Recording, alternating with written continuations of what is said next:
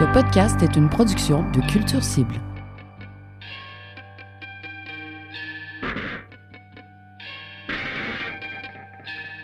Big, Shiny Toon.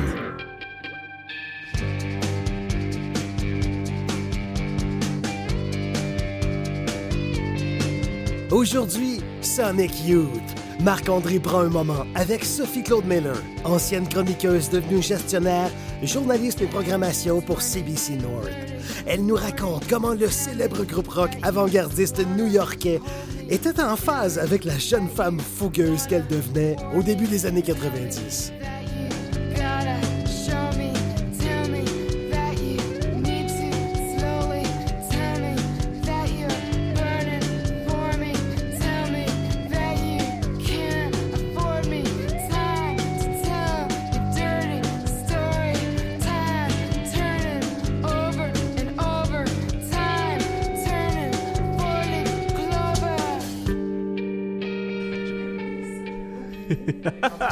Je suis content que tu aies accepté mon invitation. J'avais vraiment envie de, Je trouvais que Sonic Youth, c'était un sujet très, très riche, de un. Puis de deux, j'étais bien, bien intrigué de savoir ton rapport à Sonic Youth. Pour être 100% franc, tu me prends un peu de cours, je me rappelle même plus c'est quoi le point de départ, tellement ça fait un petit bout de temps. Euh. Comment qu'on en est venu à déterminer que Sonic Youth est-ce que tu as On fait a un parlé, post sur les réseaux sociaux? Euh, non, en fait, c'est que tu avais posté quelque chose sur Primus qui allait faire un spectacle hommage à Rush. Puis là, j'avais dit, mais, mais je vais acheter un billet pareil parce que c'est Primus. Puis là, Ouais. tu t'avais surpris que j'aimais Primus, que j'écoutais Primus. Puis là, là, on s'est mis à parler de grunge un peu de ces, ces époques-là. Puis là, j'ai dit, ah, mais moi, mon band préféré, c'était Sonic Youth. Puis là, ben, ça t'a relancé. Là, je suis sauté là-dessus. J'ai fait Oh, quel bon sujet de Big Shiny Toon. Je veux savoir pourquoi Sonic Youth. C'est vrai, c'est pour ça. Explique-moi comment c'est venu dans ta vie. Premièrement, t'avais quel âge quand t'as écouté la première fois de Sonic Youth? Mais c'est une période de ma vie assez particulière qui est en plein au cœur d'adolescence, en plein euh, euh, 13-14 ans à peu près. Ça, moi, euh, ça veut dire que c'était en 93-94. OK. Euh, donc, euh, moi, à ce moment-là, je me trouvais être en famille d'accueil. Euh, je venais tout juste d'être placée. Ma mère avait sa ménopause en même temps que ma crise d'adolescence. c'était très explosif. C'était mieux comme ça. Et euh, j'ai, en fait, dans mon groupe d'amis, on, on- il y avait beaucoup de skaters qu'on appelait. Euh, et puis, beaucoup, on se passait des cassettes préenregistrées. Puis là, ben, le monde, il jouait des cassettes. Puis là, on avait des petits speakers. Puis là, le monde, il, il faisait leur passe de skate. Puis les filles, on les regardait. Puis on fumait. Puis on les regardait. Puis on écoutait ça. Puis je trouvais ça bon. Euh, puis là, il y a une de mes amies que j'avais visitée, puis sa- sa playlist, sa cassette était vraiment excellente. C'est là que je suis vraiment tombée en amour avec Sonic Youth, avec des chansons comme Little Trouble Girl, 100%. Euh, donc, c'était vraiment un peu plus le côté balade, le côté un peu émotionnel de. Kim Gordon qui m'avait vraiment attirée. Euh, moi, en pleine crise d'adolescence, parce que les hormones se réveillent, ça tombait pile à point, c'était parfait. Donc, on, on se passait des cassettes, et donc, quand j'ai fait la recherche, j'ai réalisé « Ah, c'était sur cet album-là! OK, parce Ah que c'est oui! une, cass- une cassette avec des chansons variées, donc ça Oui. venait de différents albums. Exactement. Un genre de greatest hits. Oui, moi, je pense que c'était un- quelqu'un de notre ami, qui est, de notre cercle d'amis, qui avait probablement euh, attrapé les albums de son grand frère, puis Ouais. avait fait un petit best-of, puis là, on se passait ça. Moi, j'étais même, j'avais une cassette. D'un côté, j'avais comme mes petits best-of de Sonic Youth. L'autre côté, c'était Cypress Hill. Ah, ben oui. Donc, c'était vraiment... euh, moi, pour moi, quand je les ai découverts, j'avais vraiment une idée de... de- Parce que quand j'avais des cassettes enregistrées, bien sûr, j'avais pas eu accès aux pochettes. Pas pochette, tu savais pas de quoi il avait l'air. Puis euh, Sonic Youth roulait pas tant à, à Musique Plus non plus dans le temps. Euh, donc, euh, Cool Thing, je m'en suis rappelé plus tard, j'ai réalisé que c'était eux qui avaient joué dans ce temps-là, que j'avais cette vidéo-là que j'avais vue plus jeune. Mais donc, quand j'écoutais la musique, moi, dans le temps, je m'habillais toujours en noir. En plus, là, j'étais une pseudo-alterne, là, donc euh, le, le noir était ma couleur préf. Puis, euh, je les imaginais euh, un, un peu gothiques aussi, mystérieux, etc., avec la- le mélange de, de distorsion, etc. Euh, puis la, la- la mélodie, euh, le fait qu'ils parlaient de leurs émotions aussi, le côté un peu pré-emo, ça on peut dire. Ouais. Je trouvais ça vraiment intéressant. Puis quand je les ai vus dans justement comme 100%, puis Cool Thing, j'étais surprise. Euh, J'étais comme, écoutons, on, on dirait qu'ils s'habillent chez Le Château. Qu'est-ce que c'est ça? Puis moi, je, je, m'identifiais à eux. Je, je trouvais qu'ils fitaient avec mon style que j'essayais de me, me créer à mon adolescence, où est-ce que j'essayais de placer un peu ma personnalité. Puis euh, là, de voir qu'il y avait un style différent, j'étais comme, OK, mais moi, je je m'associe plus à Madonna. Moi, là, là, moi je m'identifiais à Sonic Youth. Puis là, j'étais comme, ah, mais pourtant, j'ai beaucoup aimé, parlant de Madonna, j'ai beaucoup aimé euh, la, la reprise qu'ils ont faite de Into the Groove avec Ouais. les euh, euh, Chicone Youth, là, qui avaient fait un autre projet euh, euh, de côté là, de Sonic Youth. J'avais adoré cette reprise-là. Je trouvais que c'était une belle transition dans ma vie d'adolescente. Quand enfant, j'avais dansé et fait des chorégraphies sur la musique de Madonna et Get Into the Groove, les pas bien synchronisés. Et là, ça tombait avec mon côté plus grunge, plus alternatif, avec la grosse basse, la distorsion, puis Get Into the Groove et tout. Donc, Attends un peu, on va se retrouver ça. C'était tellement bon. ah, ça, là, vraiment, c'était... Ah, je l'ai dessus. Est-ce que je suis capable? En fait, ils l'ont appelé Into the Groovy. probablement une question de droit De d'auteur. droit, peut-être? Mhm. Madonna est assez tête sur ses droits d'auteur, je dirais. Ouais, mais une reprise, t'as le droit. Ouais, c'est. Puis. Mais il y, a de- il y a du sampling de Madonna aussi dedans, Ah, on l'entend chanter. oui, c'est vrai. Mhm.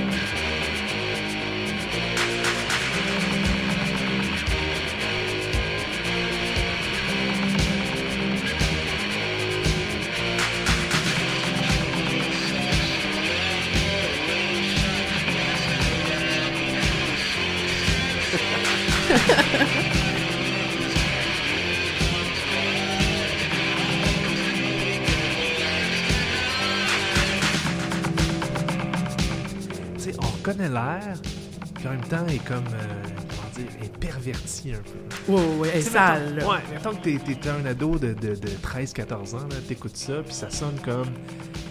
Comme si un band de skinhead au fouf, euh, tu sais, euh, maganait un peu, traînait Madonna un peu dans, dans la boîte pour qu'elle soit un peu sale. Oui, mais elle reste sexy. Il y a, il y a comme un Ouais. sexy grunge, il y a comme un respect aussi de, de, de, de l'artiste. Tu, vois Ouais. qu'il y a quand même une certaine admiration de Madonna, mais ils l'ont mis à leur sauce à eux. Exact. C'est pas juste une reprise pour euh, donner des, des petites intonations différentes. Je pense que ça va plus loin que ça. Puis donc ça, ça t'a plu tôt dans ta découverte de Sonic Youth? Ça t'a permis de faire le pont un peu entre ton amour de la musique pop un peu avant, jusqu'à ce que tu découvres un peu la musique un peu plus bruyante. Oui, ben en fait, c'est comme je disais tantôt, le euh, Cool Thing, j'avais pas associé ça à, à Sonic Youth. Pourtant, je les avais vus à Musique Plus, cette vidéo-là avait joué. Puis quand Uh-huh. j'avais compris que c'était eux, j'avais comme, OK, ils ont fait des affaires qui sonnent, dans le fond, un peu plus pop, là, Ouais. euh, qui étaient comme un peu plus grand public. Euh, donc, euh, pour moi, ça a été plutôt euh, 100% qui m'a amené, puis Dirty Boots euh, qui m'ont amené vers Sonic Youth. Euh, Dirty Boots, en plus, la vidéoclip euh, me rappelle littéralement les, les parties de sous-sol d'église où est-ce que j'ai vu Reset avant qu'il soit Simple Plan. Euh, tu sais, tout ça, ça ressemblait vraiment à ça.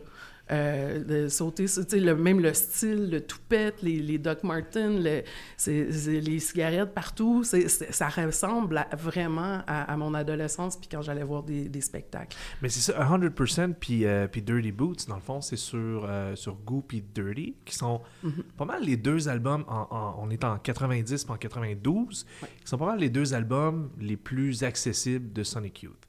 Parce qu'il y a eu, euh, bon, tu sais, Sonic Youth a commencé vers 82, si j'ai bien compris, le premier album, tout ça. Mhm. Toutes les années 80 ont été assez marginales, on peut dire. Il était vraiment champ gauche, là, il fitait pas du tout dans aucun courant.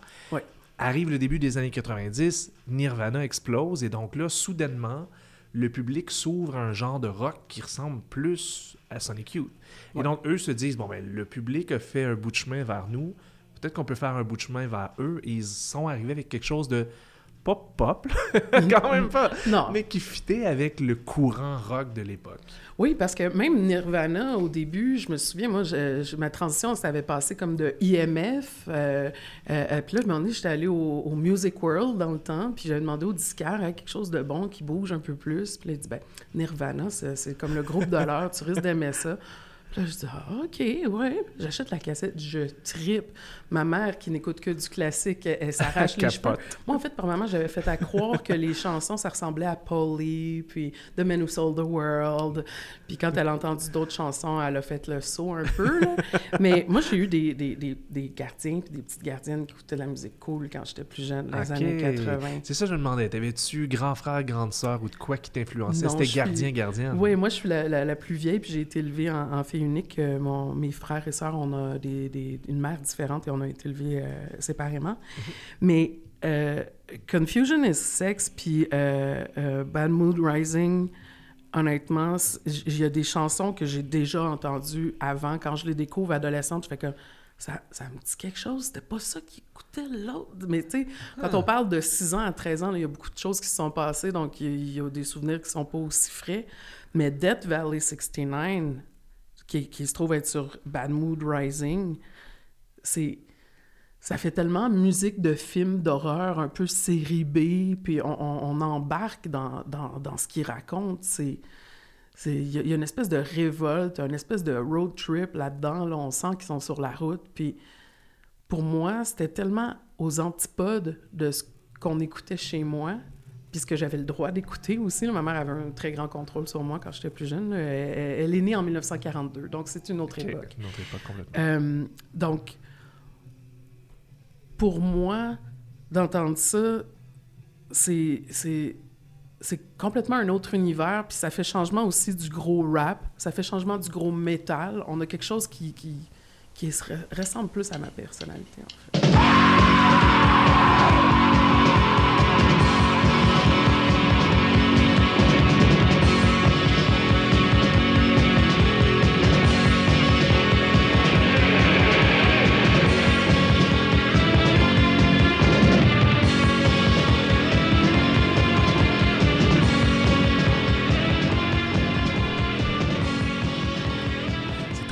J'aime ça. C'est très, euh, très déglingué déjà.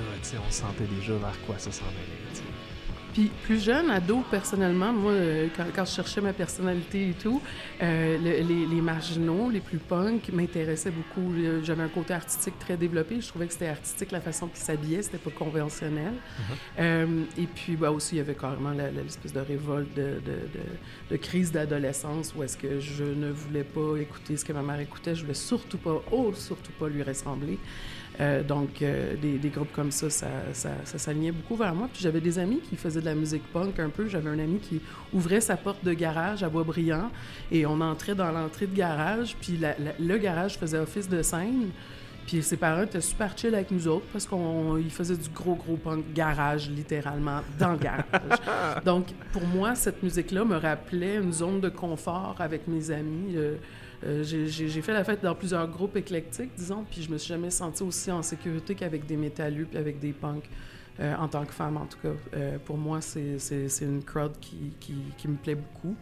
Euh, puis même encore à ce jour, mon groupe d'amis est encore très, très éclectique. Je peux avoir du monde qui sont comme des ministres, des avocats, puis du monde qui sont plutôt dans, dans artistes, punk, et etc. Puis pour moi, je pense que c'est c'est important, puis ça m'a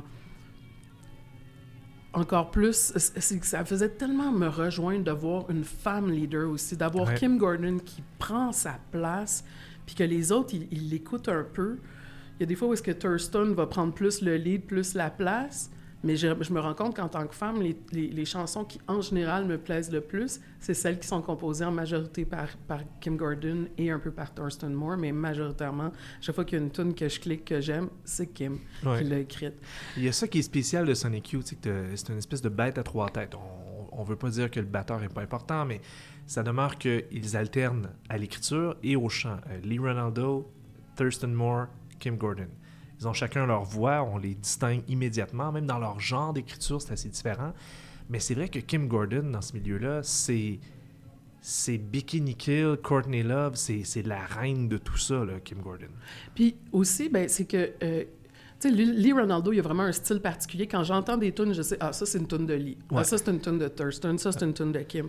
Puis en fait, c'est que Kim Gordon, comparativement à Courtney Love, moi, j'aimais la musique de Courtney Love, mais j'aimais pas son image publique. Euh, l'espèce de controverse, un petit peu le malaise avec le, décès de son, son, son feu époux, euh, Kurt Cobain.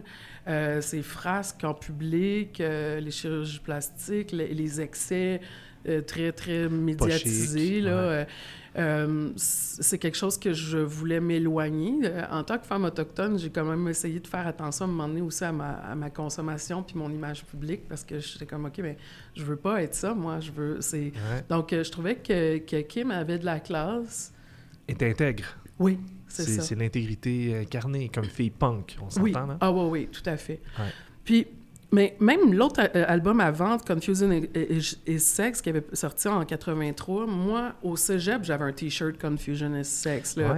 Mais je trouvais ça tellement cool. Je pense que c'était le fait qu'il y avait le mot sexe sur mon T-shirt que je trouvais ça donc bien edgy. Mais pour moi, c'est un, un, autre band aussi que j'ai vraiment adoré. Il y a comme un côté, comme dans la chanson Brother James sur cet album-là, c'est les c'est tellement drôle parce que les paroles sont comme quasi gospel, tu sais, c'est vraiment, c'est très simple, puis comme les paroles sont très, très... Ils, parlent de ça, mais la bass puis la guitare, c'est tellement bon, c'est la grosse distorsion en même temps, c'est... Il y a comme une simplicité, mais ils ont trouvé un beat, puis c'est juste tellement accrocheur. Donc cet album-là, il y a plein de petits... Euh, de petites perles. Puis une perle que j'avais découvert plus tard, c'est dans les merveilleuses époques de LimeWire, où est-ce que j'avais donné le sida à, mon, à mon, mon, ordinateur. Et mon trip, c'était de trouver des chansons obscures de, de, Sonic Youth, etc. Puis euh, moi, j'avais trouvé I, Wanna Be Your Dog, qui est une reprise, reprise, des, Pop. puis là, je, je me trouvais donc bien edgy d'avoir trouvé ça. Puis là, après, quand j'ai réécouté Confusion Sex, je fais Ah, mais oui, ça vient de là. Et t'es là-dessus. Mhm. Mais quand je suis allée au Medley en 2002, j'ai vu Sonic Youth en concert. Mhm. Et euh, j'avais, je me souviens d'avoir crié, demandé No, I wanna be your dog. J'avais insisté, j'avais crié, puis elle a dit Bon, c'est pas notre chanson, mais vu que vous arrêtez pas de la demander, on va la faire. Arrêtez de la demander, on est allés. fait qu'ils ont chanté la tune que je voulais qu'ils chantent, mais c'est, c'est vraiment c'est encore c'est une reprise. La distorsion me fait du bien. Ah oui, c'est sûr. on va l'écouter un petit peu, Brother James. Tu vois, celle-là aussi, encore une fois, c'est un album que je connais un peu moins.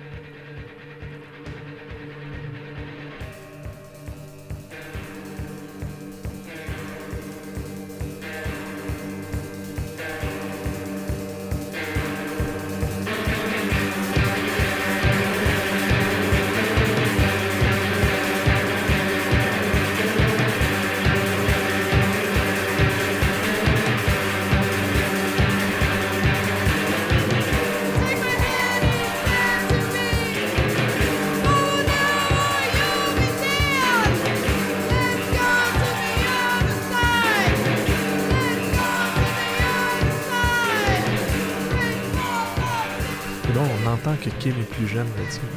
Oui. Elle, elle doit avoir début vingtaine là-dessus. Elle est toute jeune. Mais c'est cette désinvolture-là que j'aime. Mm-hmm.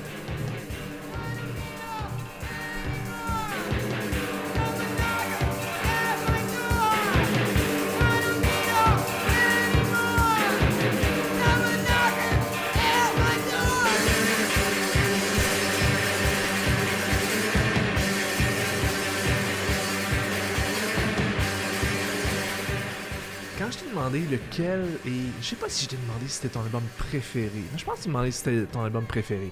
J'ai demandé si tu avais à traiter d'un des albums de Sonic Youth, ce serait lequel. Fait là, le classique, ça aurait été de répondre Daydream Nation, qui est euh, l'album classique, le, chef-d'œuvre de 88. Début des années 90, Dirty puis Goo sont très très populaires parce que plus pop un peu. Puis toi, tu m'as surpris, t'es arrivé avec Experimental Jet Set Trash and No, and no Star, qui est comme album juste après les albums vraiment pop. Puis c'est comme. C'est presque une porte de sortie pour comme revenir, aller là où Sonic Youth était rendu, tout en revenant à ce qui était au début. Là, tu m'as permis de me replonger dans cet album-là que j'avais pas écouté depuis une quinzaine d'années, que j'ai trouvé extraordinaire. Pour mettre un peu en contexte, cet album-là est sorti en mai 94. Donc, genre un mois après le décès de Kurt Cobain. Fait qu'on est dans le début de la fin du grunge. Euh, eux, décidément, ont décidé qu'ils avaient essayé leur affaire un peu plus commerciale, un peu plus produit, mais un peu plus bruyant en même temps. Ouais. Puis là, ils revenaient à un mélange de le son brut rock qu'ils avaient dans les années 90, dans les années 80, puis une approche un peu plus. Il y a des chansons assez calmes et posées sur cet album-là. Oui, puis c'est ce qui m'a attiré aussi beaucoup quand j'étais plus jeune, comme je disais, avec toutes les, les- les espèces de cassettes qu'on savait pas de quel album ça venait. Des chansons comme Bull in the Eater, Ouais. euh, Sweet Shine, Tokyo Eye qui bouge un petit peu plus, mais qui est quand même encore smooth. Puis après Self- Self-Obsessed and Sexy, euh, là, c'est- autre chose. Ouais. Mais j'aime... J'aime j'aime justement la désinvolture chez Sonic Youth et c'est ce qui me plaît plus dans les, les albums plus tôt dans la carrière de Sonic Youth. Et plus on avance, euh, je pense qu'ils l'ont dit même à un moment donné dans euh, eux-mêmes après euh, New York City Ghost and Flowers qu'ils commençaient à faire de la musique de vieux. Je me souviens d'avoir vu une entrevue qui disait ça. Puis j'étais comme, mais c'est exactement ce que je pense, guys, vraiment. Là. Ouais, C'est trop harmonieux, Ouais. c'est les voix sont plus éraillées du tout, c'est tout est super harmonisé, il y a rien de sale, c'est trop propre. Ouais. Mais ils s'en rendaient compte eux-mêmes. Je pense qu'ils ont arrêté. Ben, il y a plusieurs raisons pour lesquelles ils ont arrêté, mais en même temps, ils avaient fait le tour du jardin. Ils ont été hyper productifs. Ils ont fait quasiment un album par année pendant 25 ans, à peu près, je pense. Mais euh, Experimental Jet Set, Trash and No Stars, justement, après Dirty, c'est là que j'ai commencé à acheter des albums parce que, ben, justement, là, de 14-15 ans, je- euh, tu sais, je commençais à travailler plus. Ton euh, argent, tu je faisais pas juste garder, là. Ouais, c'est ça. Puis c'est là que j'ai acheté justement Experimental Jet Set, Trash and No Star. Mais Dirty m'intéressait même pas, je voulais même pas l'acheter. Washing Machine, je me suis pitché dessus quand ça Ouais, sorti. Qui est venu tout de suite après, je pense. Oui, 95. c'est ça. Thousand Leaves, je l'ai acheté. Ghost, New York Ghost City, euh, New York Ghost and Flowers. Lui, j'ai fini par le vendre après.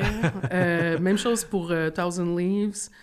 Murray Street, je l'ai même pas acheté. Sonic Youth, Sonic Nurse, j'ai essayé. Rather Ripped, après ça, en 2006, on dirait qu'il revenait un petit peu. Puis The Eternal, en 2009, euh, pff, Oh, j'ai- aucun souvenir de cet album. j'ai perdu tout intérêt. J'ai ouais. réécouté un petit peu pour faire la recherche, là, pour qu'on puisse en parler, mais c'est encore la même chose qui me revenait en tête. On dirait qu'ils utilisent des vieux riffs. Il y a des fois, j'ai l'impression que c'était une vieille tune qui remettait au goût du jour. Puis je suis comme, OK, non. C'est juste une autre chanson qui sonne un peu comme ce qu'ils ont déjà fait. Puis il y a des fois, c'est justement, ils chantent tellement clean, puis les, les- la musique en tant que telle, les arrangements musicaux sont tellement clean, j'ai l'impression d'écouter du Simple Plan. Puis avec tout mon respect pour Simple Plan, moi c'est pas mon band préféré, mais j'ai beaucoup de respect pour leur carrière, puis Mhm. j'ai eu beaucoup de plaisir à les, à les voir en spectacle, euh, tant à, à, à Inunugamo euh, que, que dans le sol de l'église à Beaubriand quand ils étaient reset. Ouais, mais ils ont leur raison d'exister, mais on veut pas que Sonic Youth sonne comme Simple Plan. Exact. Évidemment, tu sais. Oui, exact. Je pense qu'Experimental, mais non. Non, c'est vrai que Washing Machine, tout ça, il y a eu quand même encore des super bons albums, mais Experimental, Jet Set Trash and No Star, en le réécoutant, je me suis dit, c'était peut-être Sonic Youth à son meilleur, finalement. Parce qu'il y avait la synthèse de... C'est rare qu'on peut dire ça d'un huitième album. C'était le huitième album. Oui. C'est assez rare un band qui serait en huit albums et que son huitième est vraiment bon.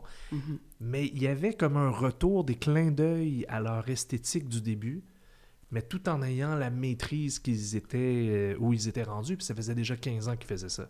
Euh, dans- Bull in the Heather, on, on peut en parler. Oui. C'est pas mal la grosse tune de l'album. Une Mhm. tune de, de- de Kim Gordon, évidemment. Oui.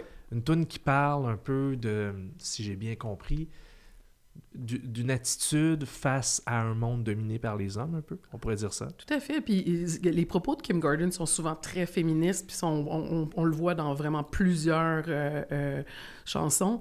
Puis ça fait tellement du bien d'entendre une femme qui, qui, crie, euh, qui crie, qui chante avec la voix rauque, tout ce qu'elle pense tout bas, mais qu'elle elle le chante tout haut avec des- de la bonne distorsion en background. Ouais, puis bien entouré aussi parce que les gars embarquent là-dedans aussi. Ça, c'est la beauté de tout le mouvement un peu grunge et tout ça. C'est qu'on a laissé derrière l'espèce de rock macho, puis on a emmené un, un rock que même quand c'était des gars qui l'apprêtaient, c'était vraiment plus féministe.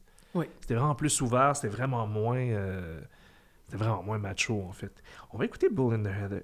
In the Heather. Je trouve que c'est une de leurs. euh, ah, quand je l'ai réécouté euh, en refaisant la recherche, là, ça m'a vraiment fait du bien. Ça, c'est du Kim Gordon, tout craché. Ah ouais, ouais, avec la petite guitare, tout. là. Hmm.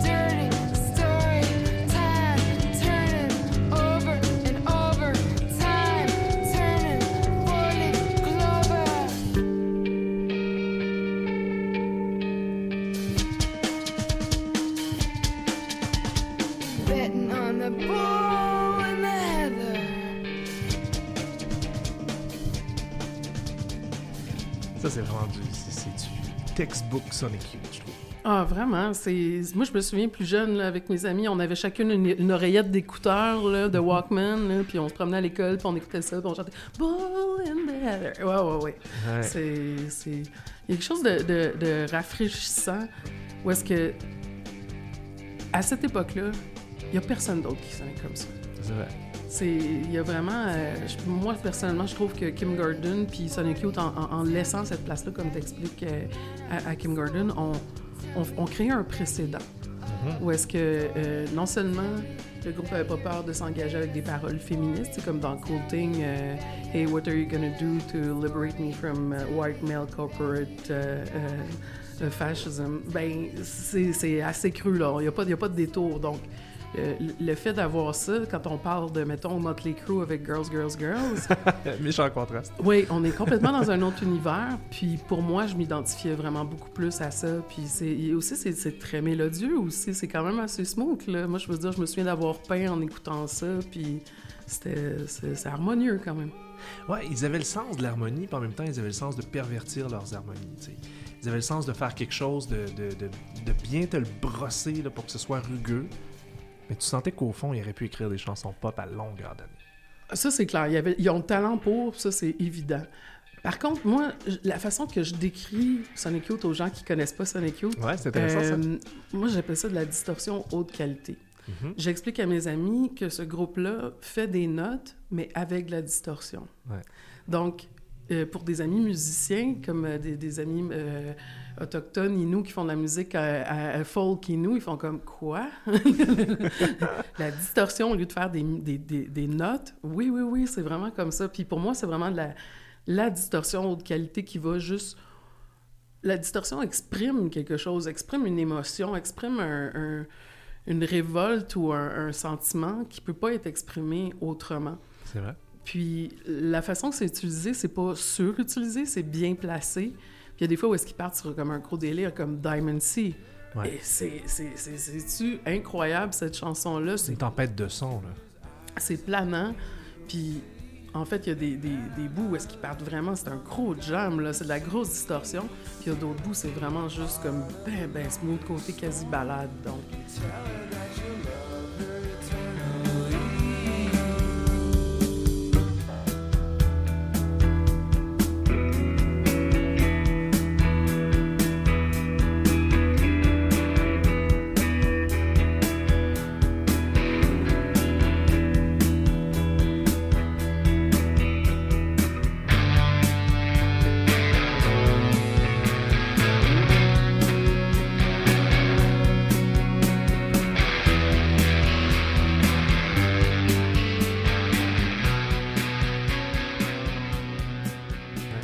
cet équilibre-là que Sonic Youth a réussi à trouver. Euh, je suis naturellement attirée un petit peu plus vers leur, leur chanson, peut-être un peu plus smooth, un peu plus girly, un peu plus euh, Kim Gordon. Mais j'aime beaucoup, beaucoup les, les tunes plus punk aussi. Euh, mais c'est pour ça que après Experimental Jet Set, Trash and No Star, Washing Machine avec Diamond C puis Little Trouble Girl, là on tombe encore, c'est un peu plus populaire, c'est un peu plus accessible aussi que, que euh, Experimental Trash and No Star. J'ai envie d'écouter Little Trouble Girl, juste pour Oui. me le rappeler un peu. Ça fait longtemps que j'ai pas écouté cet album-là. C'est l'époque aussi qui faisait plus de vidéoclips. La vidéoclip de Little Trouble Girl, elle roulait beaucoup, beaucoup. Je me rappelle plus c'est quel album, mais il y a... C'est Dirty ou Goo. Mais j'ai chez moi une vidéo cassette, je l'ai encore, VHS. Ils avaient fait un vidéoclip pour chaque chanson de l'album. La plupart des vidéoclips sont pas très bons. Non, C'était très très low-fi, on s'entend. Ouais, ouais. C'était de l'art vidéo. Exactement. C'était ouais. pas fait pour MTV, tout ça. Mais c'était les années où tu faisais ça. Ça avait été moyen que t'avais. Mhm. Ah ben oui, ben oui. Ça, quelqu'un, un artiste, tu vois, euh, tantôt, ils ont perverti Madonna, mais aujourd'hui, un artiste pop pourrait reprendre cette chanson-là puis te la rendre vraiment bonne. Wow, j'aimerais beaucoup entendre ça. Ce serait le fun, hein? Comme ça, ce serait le fun.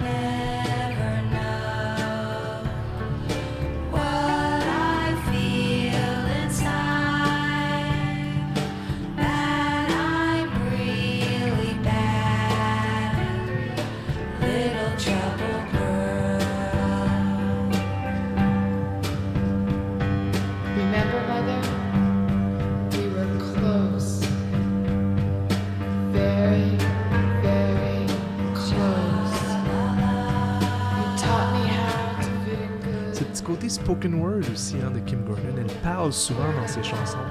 Euh, J'y repensais récemment parce que j'ai lu un article sur Karen Carpenter, Mhm. la batteur des, euh, des Carpenters, en fait, qui était euh, une prodige, qui était carrément une, une maître de la batterie, euh, qui chantait très bien aussi, tout ça. Et qui est décédée vraiment, vraiment jeune, début de, de- de la trentaine, de, en raison d'un trouble alimentaire terrible, genre d'anorexie extrême. Et elle avait fait une chanson, Kim Gordon, qui s'appelait Song for Karen. Oui. Sur un des. euh, je sais plus encore si Ah, c'est attends un Dirty peu, ou. je, euh, l'avais noté. euh. Euh, c'est sur Go. c'est sur Tunic. Song for Karen. Tunic Song for Karen, qui encore là, on est dans, dans le spoken word un peu très troublante comme chanson. Euh, Puis encore là, quand tu disais utiliser la distorsion, utiliser le feedback pour faire sentir la douleur, là, c'était c'était carrément ça. C'est vraiment un exemple de ça. Puis pour moi, la, la note que j'ai à côté de, de, de Tunic Song for Karen, c'est encore une tune féministe Ouais, avec un sourire. ouais hey, on va l'écouter. Ça, c'est une chanson qui m'avait vraiment troublé euh, à l'époque. Je comprenais même pas de, à qui ça faisait référence. Hmm. J'ai compris, c'est Song for Karen, fait que tu gardes en tête qu'il y, y a une Karen derrière l'histoire. Tu sais pas si c'est une personne qu'elle connaît elle personnellement ou si c'est une personne connue. J'ai compris des années plus tard en lisant sur l'histoire de Karen Carpenter que c'était probablement ça, puis ça s'est avéré. C'est presque comme une lettre dédiée à Karen Carpenter. Elle, elle- elle le lit, elle le dit, puis elle lui parle directement. Très troublant, je trouve.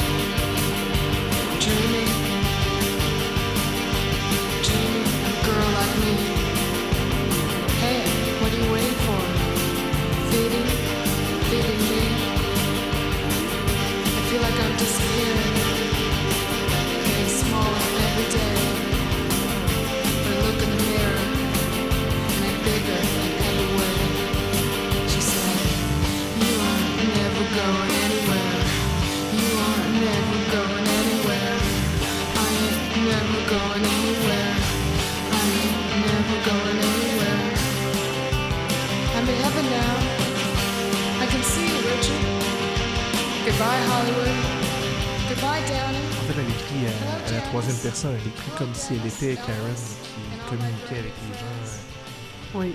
Puis- C'est troublant, c'est- rare. J'ai essayé de trouver un autre exemple d'une chanson qui aborde un thème comme celui-là, là, comme les- des troubles alimentaires typiquement féminins, d'une gravité certaine, au début des années 90. C'est aussi, c'est euh, c'est une réponse. Honnêtement, les troubles alimentaires, oui, c'est- une maladie, mais la, la pression de la société envers les femmes Carrément. est, est- est carrément une corrélation de ça. C'est lié directement. Euh, moi, je me suis acheté le, j'avais acheté le livre de, de Kim Gordon, Girl in a Band, euh, son autobiographie.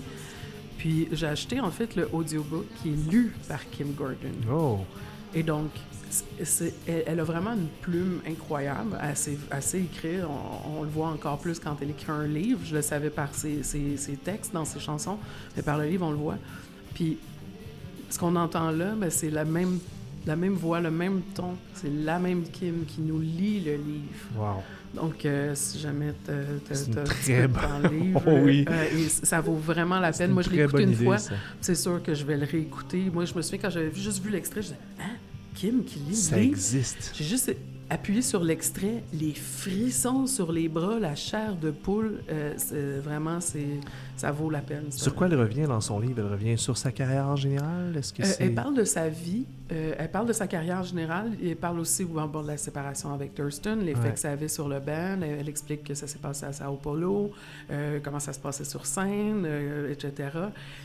Ensuite, elle parle de, de- de- plutôt de son enfance, etc. Puis là, après, elle va parler du groupe, elle va parler des membres du groupe, de comment ça se passe. Et, donc, on a vraiment un, un- on a un accès privilégié derrière la scène, derrière le rideau, dans les loges directement et, et encore plus dans la tête de Kim Gordon. Parce que Kim Gordon, elle le dit elle-même, elle dit quand tu réussis à passer euh, au-delà de, de, de ma personnalité, je suis une personne bien simple. Mais passer par-dessus ma personnalité, a- Attache-toi. attache, ta tuque, donc, elle, elle a un côté un peu imposant, mystérieux et très... euh, on, on- on la respecte beaucoup. Donc, euh, c'est, elle a ce côté-là. Puis aussi, être si populaire, à un moment donné, ben, c'est, comme une façon aussi de, de contrôler un peu les, les, les, les groupies, puis faire attention à, à qui on s'entoure aussi. Quand on est artiste, c'est excessivement important, surtout quand on, on est la, la, la front woman ou le frontman.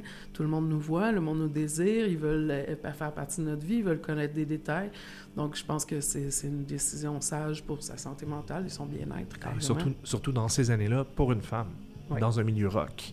Tout à fait. Euh, pas évident, pas évident. Mhm. Quand Hmm. on parle de sexisme, il y a, il y a sur l'album A Thousand Leaves qui, qui était paru en 98 après euh, Washing Machine puis Experimental Jet Set Trash No Star, il y avait Contre le sexisme, la première chanson. Avec le titre en français. Ouais. Ça, j'ai vraiment aimé ça, puis ça, ça reflète encore, je pense, pourquoi Sonic Youth s'est donné cette mission-là aussi. Je pense qu'il a créé, mais il y a aussi, ils ont des choses à véhiculer aussi, Sonic Youth.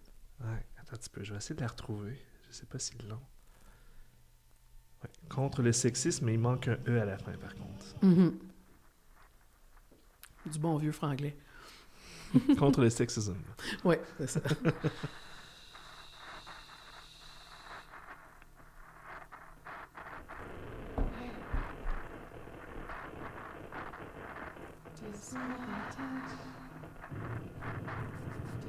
Ouais, je me rappelle que cet album-là est assez difficile à rentrer dedans. Il est plus expérimental. Oui. C'est... Mais c'est chouette, moi j'aime bien. Ben, avec le... Moi, je, je l'avais aimé, l'album, mais celle-là, c'était ma chanson préférée, puis Sunday. Comme... Ça, c'est le début de l'album. Donc imagine, là, à l'époque, en plus, t'achètes ça en CD. que Tu l'écoutes pas sur random. Tu l'écoutes, tu le mets dans le lecteur, puis c'est ça qui joue au début. Moi, je, je travaillais... euh, je, je terminais mon cégep à l'époque. Puis euh, mon colocataire on- et moi, on travaillait dans une cuisine. Et donc, on n'avait pas le même style. J'avais 18 ans, lui, il en avait 30. Puis je me souviens, quand j'avais mis cet album-là, euh, il avait quitté l'appartement. à la première chanson. Il s'était pas senti bienvenu. C'était pas son style, mettons.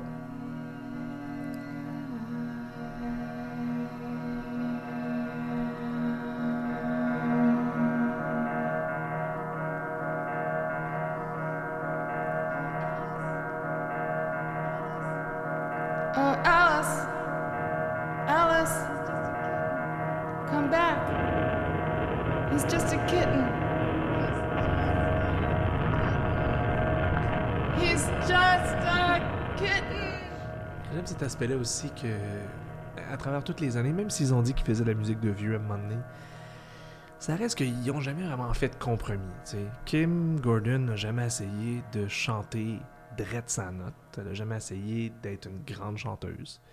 Ils n'ont jamais essayé d'assagir les guitares tant que ça. Des bruits, euh, du, une façon de chanter très frondeur. L'émotion primait sur l'exactitude. Oui, puis il y a l'espèce de, de, nonchalance assumée de, de, de Kim quand elle chante. Euh, Ça, ça me fait penser à euh, quand ils ont fait une collaboration avec Sonic Youth euh, qui était I Love You, Mary Jane. Une collaboration avec qui? Sonic Youth et Cypress Hill, pardon. Cypress Hill, ok. Oui, donc I Love You, Mary Jane. Donc on a le, le, le, le beat de, de Cypress Hill qui est vraiment intense, puis là t'as Kim Gordon qui arrive encore avec sa grosse voix, puis sa nonchalance Ouais, comme Sugar come back, get me high. C'est excellent. Wow! Hey, pour vrai, je pense que j'ai jamais entendu ça. Attends, je vais essayer de, je vais essayer de nous la trouver. Une chance que je suis là aujourd'hui. Imagine à côté Ah, c'est ça. tu passerais. C'est- Ben oui, non mais hey, Sonic Youth, en plus, il y a du stock. J'ai essayé de me replonger là-dedans. Ils ont 18 albums, ils ont des B-16, en plus Mais le wiki, tu vois, cette chanson-là, c'est sur la, la trame sonore, la fameuse trame sonore de Judgment Day, Judgment. Night. sur lequel il associait euh, tous des groupes euh, rock assez intenses avec des, euh, des trucs hip-hop.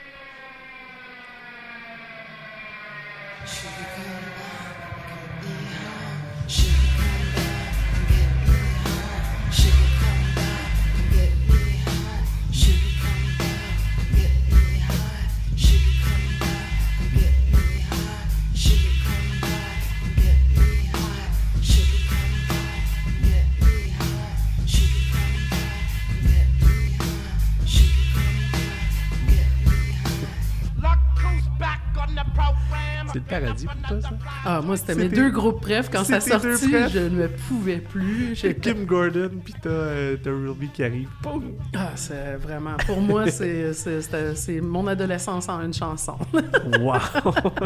c'est génial quand même cette trame sonore-là. Avec, euh, ça, c'était des années où il faisait justement des mélanges. Il y avait Spawn, où il avait fait un mélange avec des artistes électro, des artistes alternatifs.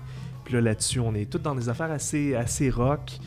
Et je regarde ça, Teenage Fan Club avec de la soul, euh, Mudhoney avec Sir Mix-a-Lot. c'est tellement des mélanges improbables. Tu fais juste regarder Slayer avec Ice-T. Puis pourtant, c'est Ça c'est bon. C'est ben bon, c'est ça. Mais il y avait, il y avait un respect mutuel entre la scène hip-hop de ce genre-là. Là. Oui. Euh, je pense pas qu'il aurait pu faire de quoi avec Boys II Men, là, mais tu sais, t'emmènes Run DMC ou Onyx ou, euh, ou Ice-T avec un groupe rock, puis ça, ça marche dans ces années-là. Oui, oui, non. ils ont chacun leur saveur, leur personnalité, puis Ouais. c'est ça qu'on aime. On aime entendre Be Real être comme ça, on aime entendre Kid être comme ça. C'est ça qui amène la richesse. Ouais. Si t'avais à faire découvrir euh, Sonic Youth à quelqu'un aujourd'hui, quelqu'un Oui. qui n'a pas grandi avec ça, parce que, évidemment, toi puis moi, ça résonne avec notre adolescent des années 90 qu'on était, mais Oui. euh, si t'avais à, à présenter, à vendre la candidature de Sonic Youth dans le cœur de quelqu'un qui vit aujourd'hui avec ce qui existe aujourd'hui, comment, comment tu présenterais ça? C'est quoi la pertinence? Moi, je trouve euh, le, discours, entre autres, tout ce qu'on se parlait depuis tantôt, euh, contre le sexisme, contre le fascisme, contre... Il y avait quelque chose de, revendicateur qui résonne beaucoup avec ce qu'on vit aujourd'hui. Il, était, il était woke. Oui, oh, oui, tout Il à fait. woke. Ben oui, comme je regarde, tu sais, comme avec euh, Schizophrenia sur Sister, il parle de la schizophrénie de sa sœur. Mhm. C'est, tu sais, il n'y a, pas beaucoup de monde, puis c'est, fait avec respect, c'est fait avec bon goût. Mais, pardon, euh, la- l'affaire, c'est que pour moi, c'est, vraiment, comme la façon dont je le présente, ce serait vraiment de la distorsion haute qualité, des, des, des- il était avant-gardiste. A- comme je disais tantôt, il n'y a personne d'autre qui sonnait comme ça. Il n'y a personne d'autre qui faisait ça. Puis donner une telle place à, la femme pour qu'elle elle puisse exprimer ses, préoccupations puis les histoires autour du sexisme qu'elle a pu vivre ou qu'elle a vu des gens autour d'elle vivre, euh, c'était vraiment... Il n'y a, personne d'autre qui a sonné comme ça. Il n'y a personne d'autre qui s'est rendu là. Et c'est pour ça que moi, ils m'ont touché autant que ça. Puis je pense qu'avec la nouvelle génération, il y a certaines chansons comme ça qu'on on- on pourrait présenter qui... qui... En fait, j'irais avec les, les goûts de la personne, puis je lui présenterais une chanson qui, qui serait appropriée au goût de la personne pour l'initier à Sonic Youth, pour qu'il s'intéresse à Sonic Youth. Mais c'est un univers en soi à découvrir. Ouais. Puis c'est pas tout le monde qui se sent à l'aise avec la grosse distorsion, c'est pas tout le monde qui est à l'aise avec des gros propos comme ça. Euh, puis je, je respecte ça, mais personnellement, moi, c'est vraiment ce qui m'a atteint et pourquoi ça a été mon groupe préféré pendant tant d'années. Huh. Puis toi, la tienne, ta toune? Ah, c'est dur, ça. Euh, ben, c'est certain que euh, Diamond Sea a une place spéciale pour moi. Euh, euh, je trouve vraiment que c'est un- une toile, c'est une fresque, il y a quelque chose de touchant, de, de relaxant. Ça me rappelle aussi mon adolescence, mais peut-être à cause de la vidéoclip euh, euh, Dirty Boots. euh, aussi, me rappelle aussi quelque chose. euh, La nostalgie, ça vend fort auprès de notre génération. Puis, euh, Pas toutes les générations, mais ouais. mais la nôtre, je pense que oui, beaucoup. Moi, je suis née en 79, puis euh, les, les années 80-90, comme « Ah oui! Ah donc, on s'en rappelle tendrement. » Oui, c'est ça. Euh, mais il y a des chansons qui bougent plus, puis des chansons plus punk aussi, qui je pense qui pourraient intéresser des, des- plus jeunes aussi. Donc, j'irais vraiment selon les goûts des, des- gens qui sont autour de moi. Euh, Mais je regarde comme Sunday, ça peut être une bonne intro pour des gens. Moi, j'avais beaucoup aimé la, la, la chanson, puis ce qui m'avait hypnotisé, c'était la vidéoclip avec euh, Macaulay Culkin. Mais euh, C'est vrai. ça, c'était... J'avais complètement oublié. Macaulay qui se lèche les lèvres pendant comme 10 minutes à l'écran, là, c'était vraiment intense. Puis ça, c'était comme après, tu sais, à l'époque, on le connaissait de, de, de, de Home. Ouais, ouais, ouais. Puis bon, aujourd'hui, on le sait qu'il est devenu ce qu'il est devenu. Il est devenu un peu une genre d'icône ironique un peu, là. Ouais. Mais à l'époque, c'était... Non, c'était une, une époque qui allait peut-être pas aussi bien que ça. là. Ils l'ont rencontré dans un party, je pense. ouais, c'est ça. J'ai comme l'impression qu'il était peut-être pas aussi, euh, disons, équilibré qu'il peut l'être aujourd'hui, tu sais. Oh mon dieu, je suis en train de regarder l'image du vidéoclip. Je trouve ça absolument drôle. Euh, Sunday, c'était sur A Thousand Leaves, c'est ça? Euh, Sunday, c'est sur... Attends un peu. Il me semble c'est ça. Ouais, c'était sur A Thousand Leaves, je pense. Oui, Thousand Leaves. Ça, c'est dire que Macaulay Culkin devait même pas... Il devait avoir 18 ans, genre. On va se laisser avec celle-là, ça te tente-tu? Sur Certainement. Sunday? Mhm. On écoute ça. Oui. Hey, merci. Ça me fait plaisir.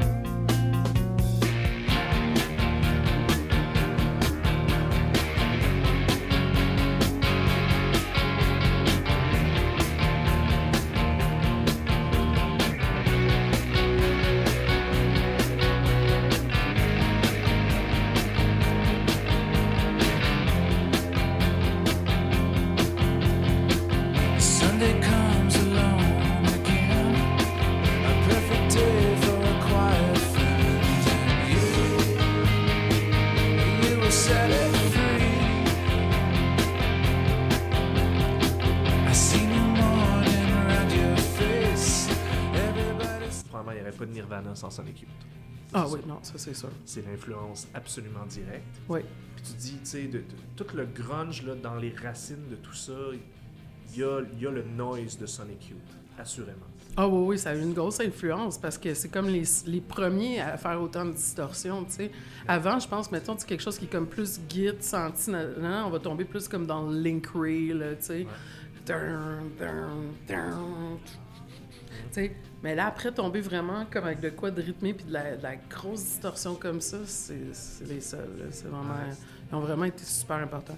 Puis honnêtement, pour la recherche, le Wikipédia, il est plein, c'était vraiment parfait. Ouais, là, j'étais comme « wow! » Vraiment, Moi, j'imaginais avoir fouillé plus que ça. Finalement, j'étais comme « OK. Il y a beaucoup de documentation. Sais, je lisais entre autres, moi je me rappelais même pas que c'était Butch Vig qui avait fait ça. Puis là, je lisais, je me suis mis à. qui, qui avait produit l'album, c'était celui qui a fait Nevermind. Il avait fait tous les albums du début des années 90. Puis là, je suis tombé après ça sur un article sur comment Sonic Youth a convaincu Butch Vig de comme pas trop nettoyer leur son pour Experimental Jet Set Trash and No Star parce qu'ils voulaient retourner vers le son plus brut de machin machin et qui avait enregistré Experimental Jet Set Trash and No Star dans le même studio qui avait fait Sister sur la bande maîtresse de Sister. Puis là, j'ai pas trouvé, mais apparemment qu'il y a des endroits où t'entends un peu dans le background des pistes de Sister. Ah, je serais même pas surprise. sur le même tape. Je suis comme, aïe aïe. Mais tu sais, maintenant, les artistes penseraient pas à faire une affaire de même. Là, c'est vraiment c'est les moyens de dans le temps. Là. Les autres, c'était pas pensé. Les autres, dans leur tête, c'était comme, Ah, on a une bande maîtresse, ça servira à rien. Mais aussi, quand t'es grunge punk, aussi, tu fais pas comme on va se faire des archives. Les autres, c'était comme, on a le même studio, c'est eux autres qui ont la bande maîtresse. Utilisez la même affaire, on va économiser de l'argent. ouais, c'est ça. Acheter une autre bande maîtresse. Non, non, non. Si tu, peux, tu peux faire l'autre. Bon, prendre Ça celle-là. étaient en avance sur leur temps. Ils recyclaient déjà. Ben, ben en avance.